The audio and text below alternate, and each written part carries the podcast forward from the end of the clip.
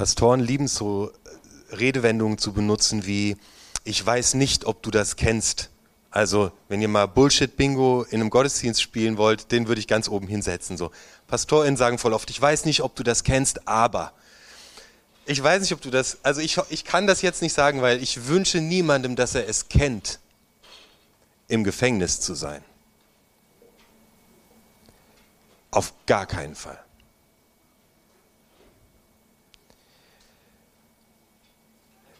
Es gibt einen Vergleich vielleicht dazu, wie es sein könnte, im Gefängnis zu sein, aber der, der greift das nicht richtig.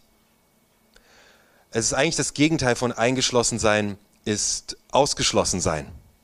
Also du kennst dieses Gefühl, du hast die Haustür zugezogen oder du hast dein Auto zugemacht und du siehst in dieser Sekunde, dass dein Schlüssel im Auto ist oder du weißt, oder der Wind hat die Tür zugeschlagen das hat jeder schon mal erlebt. Und, und du willst da rein. Und es ist total unlogisch, weil alles an dir sagt, ja, das ist die Tür und ich mach die auf und dass ich hier draußen bin, ist nicht in Ordnung. Ich gehöre da rein. Und du musst, kriegst es nicht zusammen, weil so ein Meter entfernt, wenn du durch die Tür durchgreifen könntest, also da ist der Schlüssel. Der, äh, ah! Also das ist so, man, man, man ist draußen, man will rein und im Gefängnis bist du drin. Und du, und du kannst nicht. Es ist Du kannst nicht raus. Du bist gefangen. Dieser Paulus und dieser Silas werden wirklich von allen gehasst. So diese Geschichte beginnt damit, äh, dass die Bevölkerung einer Stadt sagt, so die müssen verurteilt und bestraft werden. Also die haben einfach gerade mal alle gegen sich. Sie sind nackt, sie sind gedemütigt, sie sind geschlagen und sie werden in tiefster Dunkelheit im Innersten des Gefängnisses gefangen und gefesselt und isoliert. So, da sind die.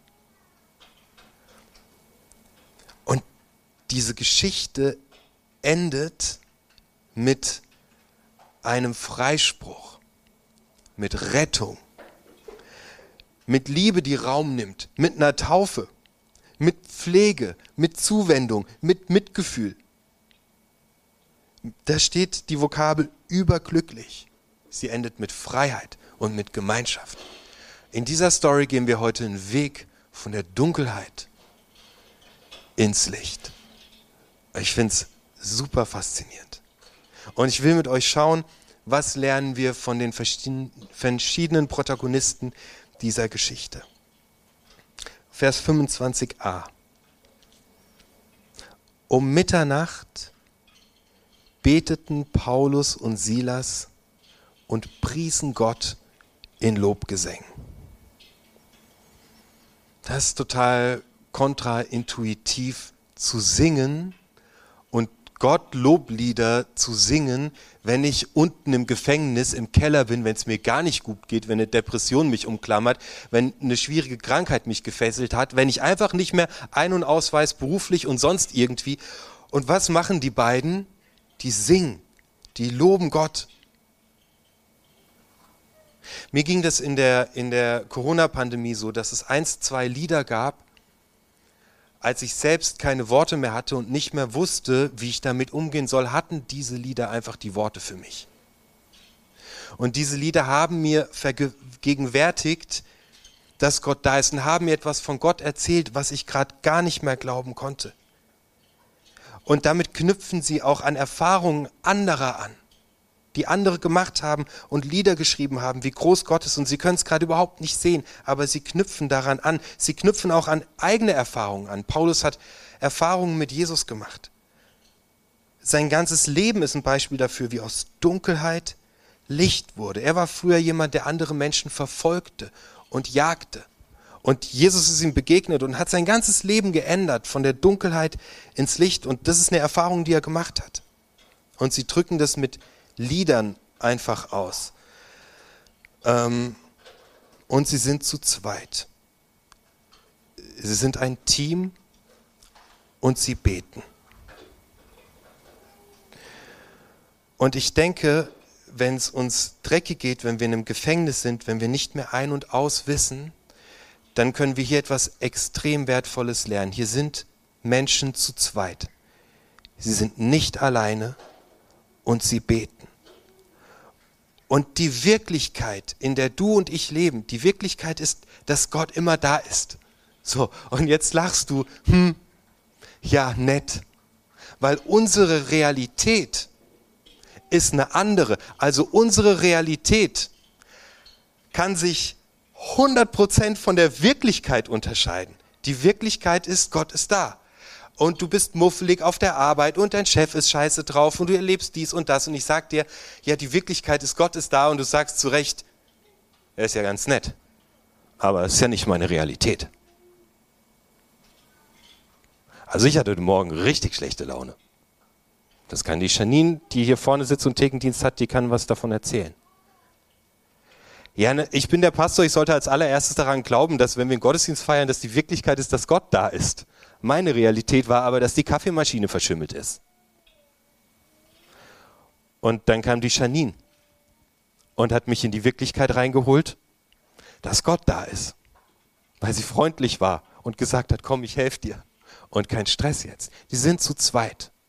Ich möchte dir mitgeben aus dieser Geschichte, wenn du in einem Gefängnis hängst, und die Wirklichkeit, dass Gott da ist, nicht siehst, sondern die Realität, deine Realität ist, dass Gott weit weg ist und nichts mit dir zu tun hat, dann tu dich mit jemand zusammen und singt Lieder und betet. Such dir eine Kleingruppe bei unterwegs, wo das strukturiert und kontinuierlich passiert, damit die Realität und die Wirklichkeit übereinander kommen. was jetzt passiert, ah, ich muss, ich, es passiert noch was. Da, zwei Leute sind zusammen und beten miteinander und füreinander und singen Lieder. Und Vers 25b ist, die anderen Gefangenen hörten zu. Der, also ich finde, die sitzen im Gefängnis, Paulus und Silas beten und singen Loblieder, die anderen Gefangenen hörten zu. Also geht es nur mir so oder findet ihr das auch irgendwie magisch? Also die hören einfach, es sind Verbrecher, was wir, die sind verzweifelt, die sind im Dunkeln und die hören einfach zu. Und wenn wir beten gemeinsam und Gott loben, dann breitet sich der Geist Gottes aus und er ist zwischen Paulus und Silas und er ist zwischen den beiden und Gott und der nimmt, verbindet die Mitgefangenen mit da rein und stiftet Gemeinschaft. Auf einmal ist da drinnen niemand mehr allein. Es gibt niemand Einsamen mehr in diesem Gefängnis, der alleine wäre mit seiner Not und mit seiner Last, weil zwei Stück entscheiden, wir könnten beten. Mach dein Gefängnis nicht mit dir selbst aus. Und wenn deine Realität ist, dass Gott nicht da ist, dann ist diese Realität für dich real. Dann geh zu jemand und sag, ich sehe es gerade nicht, ich sehe gerade Gott nicht und es ist für mich die Realität. Sag mal, können wir zusammen einfach beten? Ich will sehen, dass Gott da ist. Und jetzt passiert was Krasses. Ähm, Gott schickt ein Erdbeben und die Mauern krachen zusammen und die Türen springen auf und die Fesseln werden weggesprengt. Nee, es steht da gar nicht. Es steht da überhaupt nicht. Da steht, da gab es plötzlich ein gewaltiges Erdbeben. Also das ist in der Region total normal. Das sind ganz krasse tektonische Platten, die schieben sich rum. Also da gibt es jeden dritten Tag halt ein Erdbeben. Da steht nicht, dass Gott das Erdbeben geschickt hat. Also ihr, ihr, ihr also ich habe ihr habt, ich hab nämlich gesehen, dass ihr genickt habt, als ich gesagt habe, dass Gott ein Erdbeben geschickt hat. Da wart ihr so mega begeistert. Ja klar, Gott hat ein Erdbeben geschickt, mega gut. Da wurde ich ertappt. Da steht nicht, dass Gott ein Erdbeben geschickt hat. Das kommt da wirklich ständig vor. Also das ist wirklich ganz normal. Also auch gar kein großes Wunder.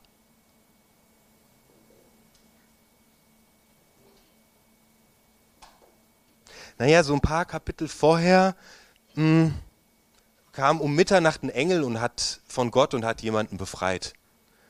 Also, und noch, und, und, und, und, äh, äh, und zwar ein Haufen Apostel um Mitternacht aus dem Gefängnis raus. War kein Erdbeben, aber war Mitternacht. Und es waren Apostel, die befreit wurden. Hier sind es auch Apostel. Und noch zwei Kapitel früher äh, wurde Petrus nachts befreit. Der war streng bewacht, auch um Mitternacht.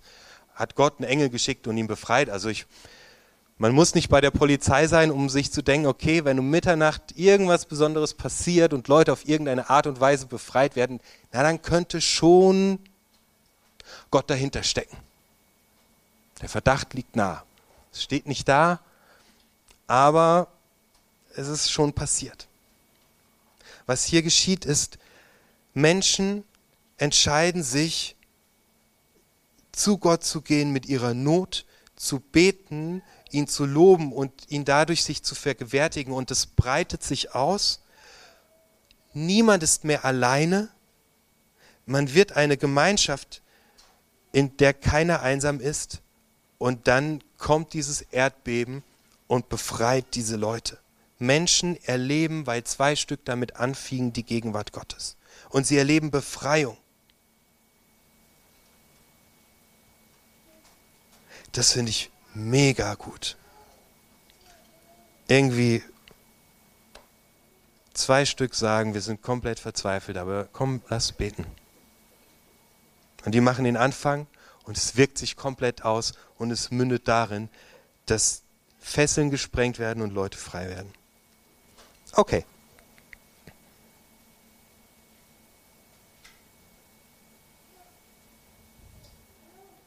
Der Gefängnisaufseher. Dieser Typ, den möchte ich mit euch noch kurz anschauen, damit es rund wird. Dieser Typ hat vielleicht Leichen ab und zu, auf jeden Fall eine Menge Verletzte im Keller.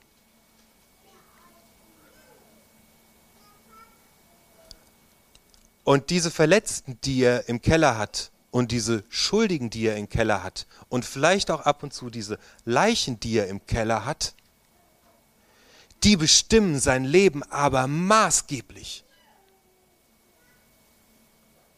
Als der mitbekommt, dass, dass die Gefangenen geflohen sein könnten, will der sich selbst das Leben nehmen. Was da unten in seinem Keller passiert, bestimmt ihn maßgeblich. Und er ist mit sich selbst ungnädig, komplett ungnädig. Niemand lebt ohne Verletzung, ohne Verletzte im Keller und ohne Schuldige im Keller.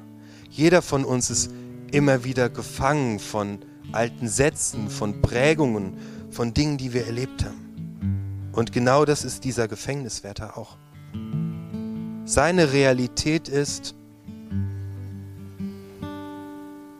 ich bin schuldig, ich bin weit weg von Gott, ich bin ungnädig mit mir selbst. Und Paulus hält ihn davon ab, sich das Leben zu nehmen und ruft so laut er kann, tu dir nichts an, wir sind alle hier. Und dann fragt dieser Gefängniswärter, was er tun kann, um ans Licht zu kommen. Er sagt, um gerettet zu werden. Und Paulus sagt, Jesus ist der Herr. Erkenne ihn als Herrn an und setze dein Vertrauen auf ihn, dann wirst du gerettet und die Deinen mit dir. Und sie verkündeten ihm und allen in seinem Haus die Botschaft Gottes. Der Gefängniswärter nahm Paulus und Silas noch in derselben Nachtstunde mit sich und wusch ihre Wunden. Dann ließ er sich mit seiner ganzen Hausgemeinschaft, seiner Familie und seinen Dienstleuten taufen. Anschließend führte er die beiden hinauf ins Haus und lud sie zu Tisch. Er und alle die Seinen waren überglücklich, dass sie zum Glauben an Gott gefunden haben. Dieser Typ ist bestimmt von dem, was in seinem Keller wohnt. Und jeder von uns ist bestimmt von, von Dingen, die, die uns angetan wurden, von Schuld, die wir begangen haben, von Scheitern, das wir erlebt haben. Und Gott selbst geht in Jesus Christus über die Erde, macht die Arme auf und sagt, weißt du was? Ich kenne all das und ich möchte nicht, dass es dich weiter bestimmt. Es soll dich nicht bestimmen. Ich nehme es mit. Und Jesus stirbt am Kreuz und er geht durch Verletzung und er geht durch Schmerz und er geht durch den Tod hindurch. Und an Ostern feiern wir, dass er auferstanden ist. Und Jesus steht mit offenen Armen da und sagt, hey, und wenn Dinge dich immer wieder gefangen nehmen und jeden Tag dein Leben ausbremsen und wenn sie dich kaputt machen, dann komm in meine Wirklichkeit, dass ich gnädig bin und dass ich da bin und ich bin für dich gestorben und du darfst leben. Vertrau mir. Gott sagt heute Morgen zu dir, vertrau mir. Der Wärter trägt die Verantwortung für diese Schuldigen und Verletzten und die Leichen in seinem Keller. Der trägt die Verantwortung dafür und die Verantwortung dafür, die treibt ihn in den Tod. Und Gott sagt, gib mir diese Verantwortung, gib es mir, dass es dich nicht weiter bestimmt. Gib mir deine Verletzung, gib mir deine Prägung. Bei mir gibt es Rettung. Und ich möchte dich einladen, das heute dem Gefängniswärter nachzumachen. Ich bin davon überzeugt, dass wir Jesus unser Leben geben und sagen, ich, geb, ich vertraue dir, dass du größer bist als das in meinem Keller. Und ich gebe dir meine Schuld und meine Sünde und mein Scheitern. Du kannst damit umgehen, ich kann nicht damit umgehen. Danke, dass du mich frei machst. Diesen Tag brauchen wir jeden Tag neu. Und deswegen lade ich dich ein, es diesem Gefängniswärter nachzutun. Wenn du sagst, ja Mann, ich bin in so eine Realität abgedriftet, wo ich die Verantwortung für die Leichen im Keller trage. Und ich bin in der Realität, wo ich gefangen bin. Ich will diese Wirklichkeit sehen, dass Gott da ist, dann sprich ein Gebet. Einfach mit mir zusammen. Vater im Himmel, Mann, Mann, Mann. Ich versuche jeden Tag selbst durchzukämpfen. Und das auf die Kette zu kriegen mit der neuen Arbeitsstelle. Und ich versuche diese Krankheit unter die Füße zu kriegen. Und jetzt gebe ich es dir. Danke Gott, dass du groß bist und dass du gut bist und dass du mich immer versorgt hast und mich immer versorgen wirst.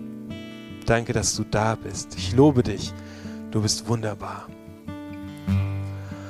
Guter Gott, ich habe Verletzungen gesammelt und ich habe Scheitern gesammelt und ich habe Schuld auf mich geladen, die ich bis heute mit mir rumtrage und für ich die Verantwortung selber übernehme und es führt mich in den Tod und ich habe es satt und ich gebe es jetzt dir.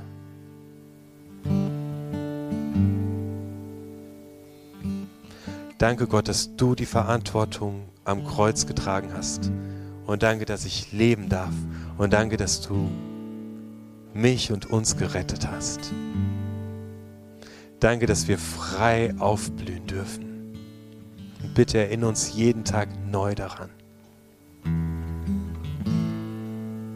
Amen.